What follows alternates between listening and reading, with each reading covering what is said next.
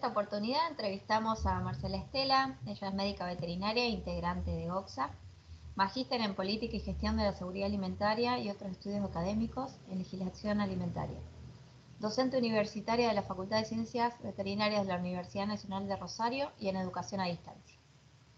Buenos días, Marcela. Hola, ¿cómo estás, Cecilia? Un gusto eh, trabajar en este tema que nos reúne y que nos encanta a todos, a los que estamos en este tema, obvio, ¿no? Bueno, eh, comenzamos hablando un poco de a qué se refiere cuando hablamos de inocuidad y seguridad alimentaria. La seguridad vista desde la cuestión del acceso, que es como se veía en un tiempo, en un principio, el acceso, de que, digamos, asegurarse de que la gente tenga acceso, y la seguridad vista como un tema de seguridad, de algo seguro, de algo que tiene que ver con estas características de que no haga daño, no con respecto a asegurarnos el acceso, sino de que sea algo seguro y que no haga daño. Entonces, en una época, seguridad alimentaria estaba muy separado de inocuidad alimentaria. Hubo mucha discusión, entonces este, tuvimos eh, muchos, eh, digamos, muchas diferencias cuando se daba una charla y se trabajaba la seguridad alimentaria y junto a la seguridad alimentaria se trabajaba la inocuidad, muchos obviamente estaban, había muchas discusiones sobre eso, hasta que empezamos a ver, sí, bueno, se puede estar trabajando de una manera separada, eh, quizá por la interpretación en algunos lugares, pero nosotros somos eh, un espacio en donde podemos interpretarlo de otra manera. Yo creo que justamente eh, eso nos hizo entender que no podemos dejar a la seguridad alimentaria con respecto al acceso, como se tenía visto solamente antes, alejado o separado de la inocuidad alimentaria. O sea, no, no hay, eh, no hay una, una lógica sana en eso. Por eso, desde, por lo menos desde la perspectiva en donde yo lo trabajo, en donde lo trabajamos con, nuestro espacio, tanto en la educación como en la, educación pública, como en la consultora, eh, lo trabajamos de una manera integral a la seguridad alimentaria, incorporando a esa seguridad alimentaria a la inocuidad.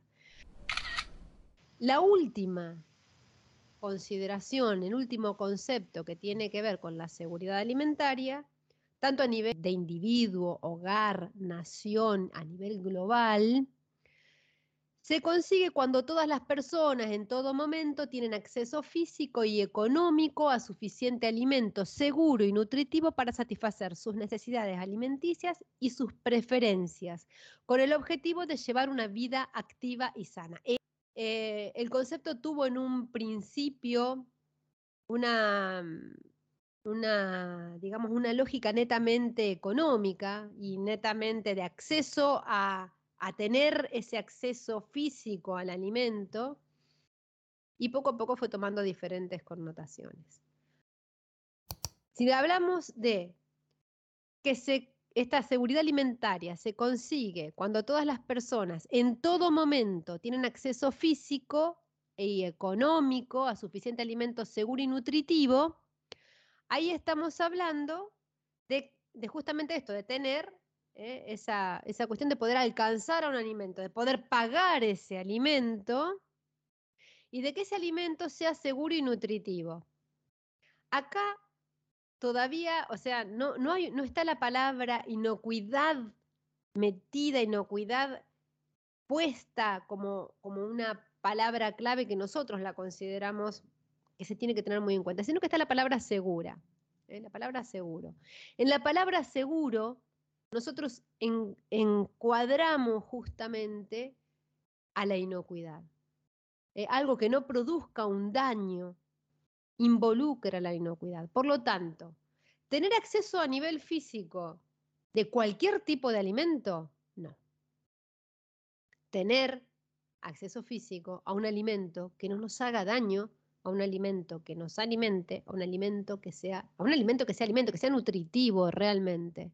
No que simplemente satisfaga la necesidad de tener algo en el estómago, que ese algo en el estómago puede ser un alimento de muy baja calidad, un alimento que no nos nutra, porque también lo llamaríamos alimento, porque algo estaría haciendo, o sea, algún componente a los diferentes, em, justamente a los diferentes componentes de nuestro cuerpo, le dará hidrato de carbono, le dará proteína o le dará grasas, pero quizá no es lo que necesita el cuerpo nutritivamente y quizá a su vez pueda tener, como pasa con los, con los alimentos muy industrializados, eh, componentes que hasta no sean seguros, no sean inocuos, eh, no tengan ese valor que tiene que tener un alimento.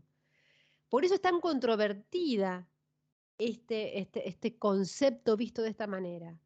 Si yo le digo a alguien que tiene seguridad alimentaria porque puede acceder a un alimento simplemente, no le estoy diciendo que ese alimento sea el que realmente necesita. Si le digo a alguien que tenga acceso económico, porque dice acceso físico y económico a suficiente alimento, no quiere decir que sea inocuo, no quiere decir que sea nutritivo, no quiere decir que sea seguro, no quiere decir que sea ese alimento que necesita mi cuerpo. Por lo tanto, es importante la educación, yo creo que eso es lo más importante dentro de, lo que sería la seguridad alimentaria, es algo que yo colocaría como, un, como parte del concepto. Eh, poder llegar a tener a nivel individuo, hogar, nación, a nivel global, a nivel que quieras, un alimento que nosotros reconozcamos como necesario, inocuo y nutritivo, o sea que aprendamos como seres humanos a reconocer ese alimento inocuo, nutritivo, necesario, suficiente. Que el concepto solo, sin una educación, no es el que, digamos, un, grupo de personas pueda entender como algo que realmente nos ayude como, como, como personas, eh, como consumidores, a tener ese alimento seguro, inocuo, eh, continuo. Eh, si queremos tener seguridad alimentaria, tenemos que tener un alimento inocuo. un alimento inocuo acceso a ese alimento, obviamente, un alimento seguro, un alimento que lo podamos eh, tener en todos los momentos eh, del año, no a ese mismo alimento. Esa es otra. Porque la seguridad alimentaria habla de poder tener acceso en todo momento, acceso físico y económico en todo momento, pero empezamos a entender que el alimento no es solamente eso que podemos ir a adquirir económicamente, sino es algo que también en la naturaleza lo tenemos que entender como algo que tiene diferentes etapas, eh, diferentes estadios dentro de un mismo año. Eh, la fruta que nosotros podemos, yo quiero en este momento, hoy, hoy, hoy quiero comer eh, un alimento que se da exclusivamente o que se da con mejores propiedades en la primavera voy a acceder a un alimento que va a estar seguramente en una cámara durante un montón de tiempo para que vos accedas en el momento que quieras. Aprendamos también eso, por eso hablo de la educación, que la seguridad alimentaria no es solo un concepto, es esa educación que tenemos que tener, en la cual ese alimento al cual podamos acceder también tenga que ver con una relación con el mismo ambiente, con esta cuestión del, proceder de las, de las, estaciones. Un alimento, una banana va a tener sus componentes en, y nutritivos, justamente, que es lo que queremos, nutritivos, en mejor relación en un momento del año que en otro. Vamos a tener naranjas con todos sus componentes nutritivos en un momento del año mejor que en otro. Un limón, un, o sea, empezar a entender a la seguridad alimentaria como algo mucho más allá que un concepto del acceso físico y económico a suficiente alimento. Que sea justamente la seguridad alimentaria esa educación en entender las características de los alimentos, eh, cuándo esos alimentos realmente van a ser seguros y nutritivos, y cuándo no vamos a tener una cuestión plástica que viene guardada en un, en un espacio para que puedas tenerlo durante todo el año. Si hay una relación entre seguridad alimentaria e inocuidad, sí, neta, rotunda. Hay una relación. La seguridad alimentaria debe contener a la inocuidad del alimento, necesariamente. Bueno, el mes de octubre es el, el mes en donde se conmemora el Día de la Alimentación hay un día específico, el 16 de octubre, o también llamado el Día de la Soberanía Alimentaria.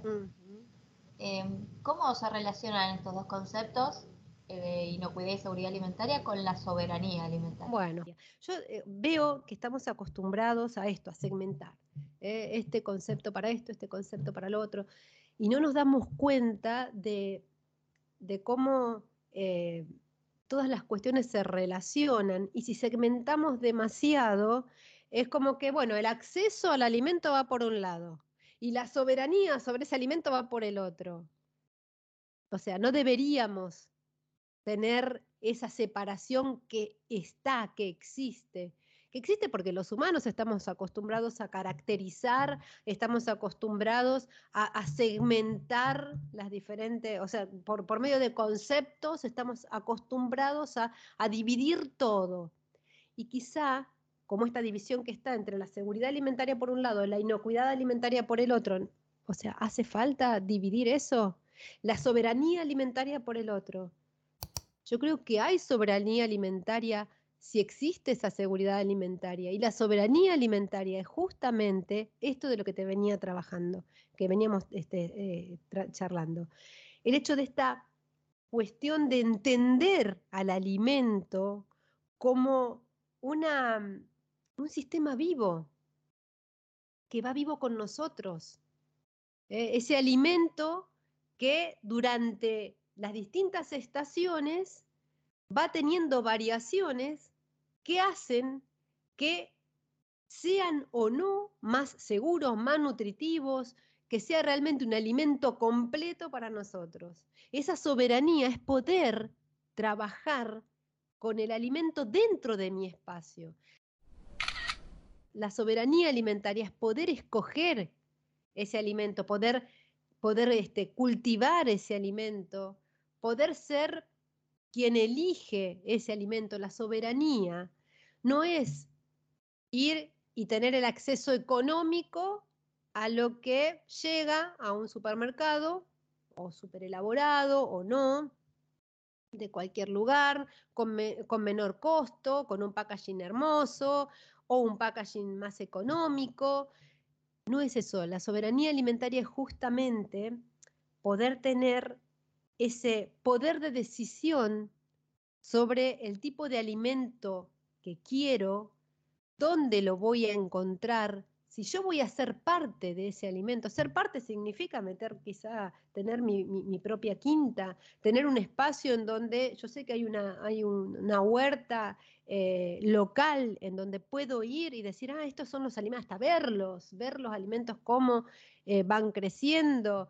Eh, sé que no van a estar dentro de una cámara, que van a, o sea, la cámara que tienen es justamente esta, es, el ambiente en donde se están desarrollando.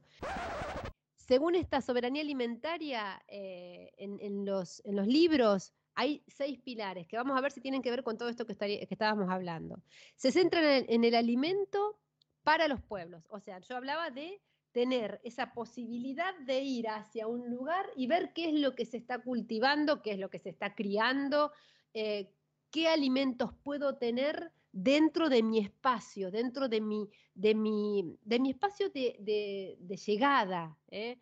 Que no tengan que estar, por ejemplo, en el caso em, de, de, alimentos, seres vivos, de animales, que no tengan que estar para quienes comen animales, obviamente, porque acá en, nuestro público vamos a tener eh, todo tipo de público, entre los cuales muchas van a, van a no van a ser vegetarianos o no van a ser veganos o van a, van a consumir animales.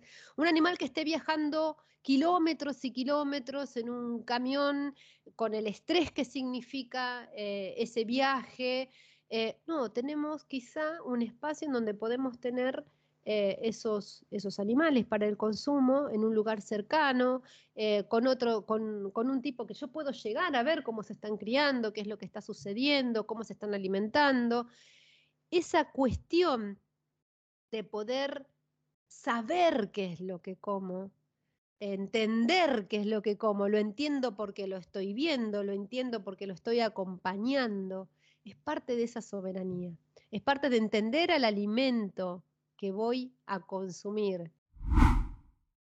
Muchos se van a relacionar con un alimento que llega de quién sabe dónde, eh, tampoco sé cómo fue criado, hablando de animales, de animales. Este, no sé ni cómo fue criado, ni cómo fue alimentado, solo sé que está en un corte en la carnicería. O puedo trabajar esa alimentación cárnica con un espacio en donde conozco a los productores, eh, soy parte de los productores, no solo lo conozco, sino que sé cómo se alimenta, sé cómo es su estatus sanitario, sé si hay vacunaciones o no, o qué tipo de, de cuidados se realizan sobre esos animales, porque lo estoy viendo, porque lo estoy viviendo, lo estoy entendiendo, lo estoy comprendiendo en, la parte del sistema de huerta. Puedo ir, recorrer, ver cómo, se, ver cómo es el riego, ver cómo es, este, o hacerlo en mi propia huerta. Eh, ya estoy hablando de lugares, por ejemplo, eh, quizá uno no tiene un espacio para tener una huerta, pero sí hay, eh, sabemos que hay espacios, lo sabemos porque están en, en las distintas ciudades, en donde puedo ir y ver cómo ese productor lo está trabajando, puedo entender ese alimento que voy a consumir. Eso de entender ese alimento es parte de la soberanía alimentaria. Es algo más que algo que se económicamente se monta en un camión y se lleva hacia un lugar. Es algo más que eh, algo que económicamente se mete en, un, este, en una heladera y se la deja que esté durante, para que pueda ser accesible durante todo el año. Es algo más que todo eso. Es un sistema vivo ese alimento. Obviamente, si vamos a la política, centrar las políticas en que la alimentación de las personas es algo importante, hay mucho que pensar ahí. Que las políticas piensan en que la, alimentación para las personas es algo importante, ¿lo voy a pensar como una vianda que te voy a dar diariamente o lo voy a pensar como el enseñarte a cómo llegar a tener ese alimento, quizá armando una huerta en, el propio, en la propia escuela, en un espacio en donde podamos tenerlo. Yo sé que son cosas que parecen utópicas, pero hay programas, obviamente, hay muchos programas nacionales que trabajan sobre eso. Lo que nos hace falta es la educación desde los más pequeños y empezar a decir, bueno, tengo ganas de entender mi alimento y tengo ganas de hacerme partícipe de mi alimento de saber qué es lo que voy a comer. Eh, porque si hablamos de una política, eh, esto de meterme a trabajar en la producción de mi alimento, eso es soberanía. Es entender al alimento desde, desde, desde su principio y ser parte yo de la creación de ese alimento, de la obtención hasta de cómo lo distribuyo y hasta cómo lo comercializo.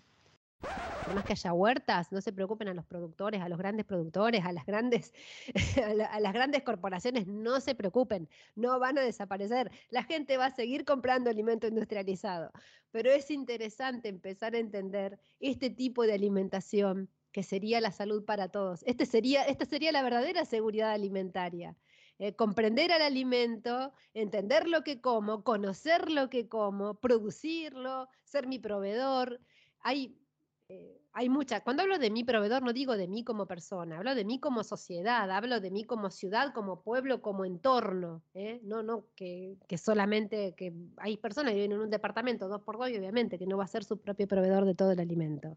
Pero sí dentro de una, una este, un, espacio organizado, una ciudad, un, este, una pequeña comuna organizada, ahí sí pueden ser ellos mismos, justamente sus productores, porque están organizados de otra manera, entienden la seguridad soberanía alimentaria, incorporadas, juntas, inocuidad, ves como acá estamos uniendo todo, unimos inocuidad, seguridad, soberanía, como todo junto puede llegar a darnos un valor sumado, grandísimo a lo que sería la alimentación. Entender la alimentación de otro lado, desde otro punto de vista, la soberanía alimentaria desde otro punto de vista.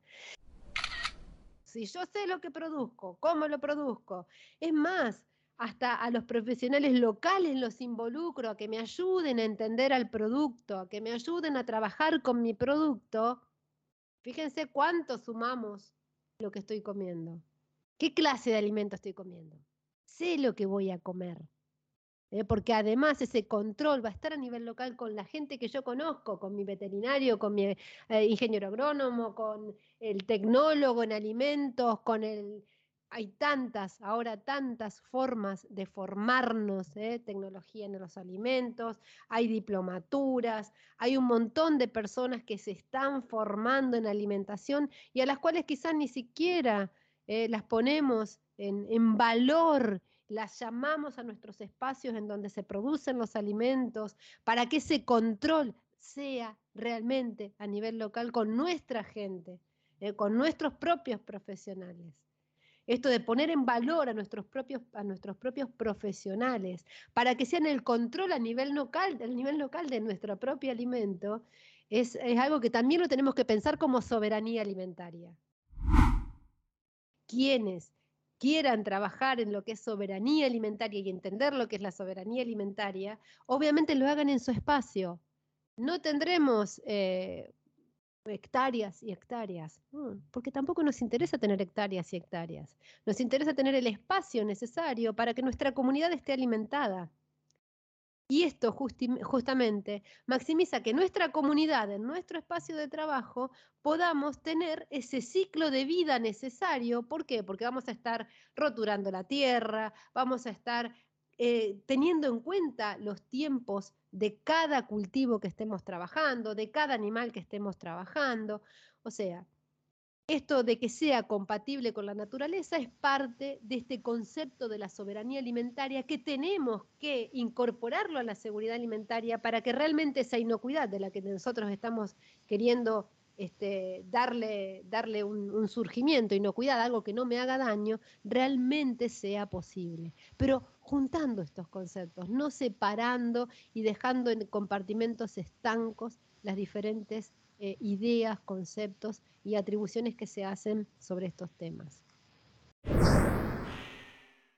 Bien, por eso se relaciona mucho el tema de agroecología con la soberanía alimentaria. Totalmente, totalmente, totalmente, porque estamos entendiendo, empezar a entender justamente a todo, esta, eh, a, todo lo que nos rodea como parte del alimento. Tenemos un ecosistema, tenemos un sistema también de trabajo y en ese sistema todos los recursos que hacen que esta agroecología sea posible. Buenísimo, Merced. Te, agradezco mucho tu tiempo. No, por favor. Un tema que, como verás, me encanta, me apasiona. Bueno, este, muchísimas gracias y nos vemos en otra oportunidad. Muchas gracias, Ceci.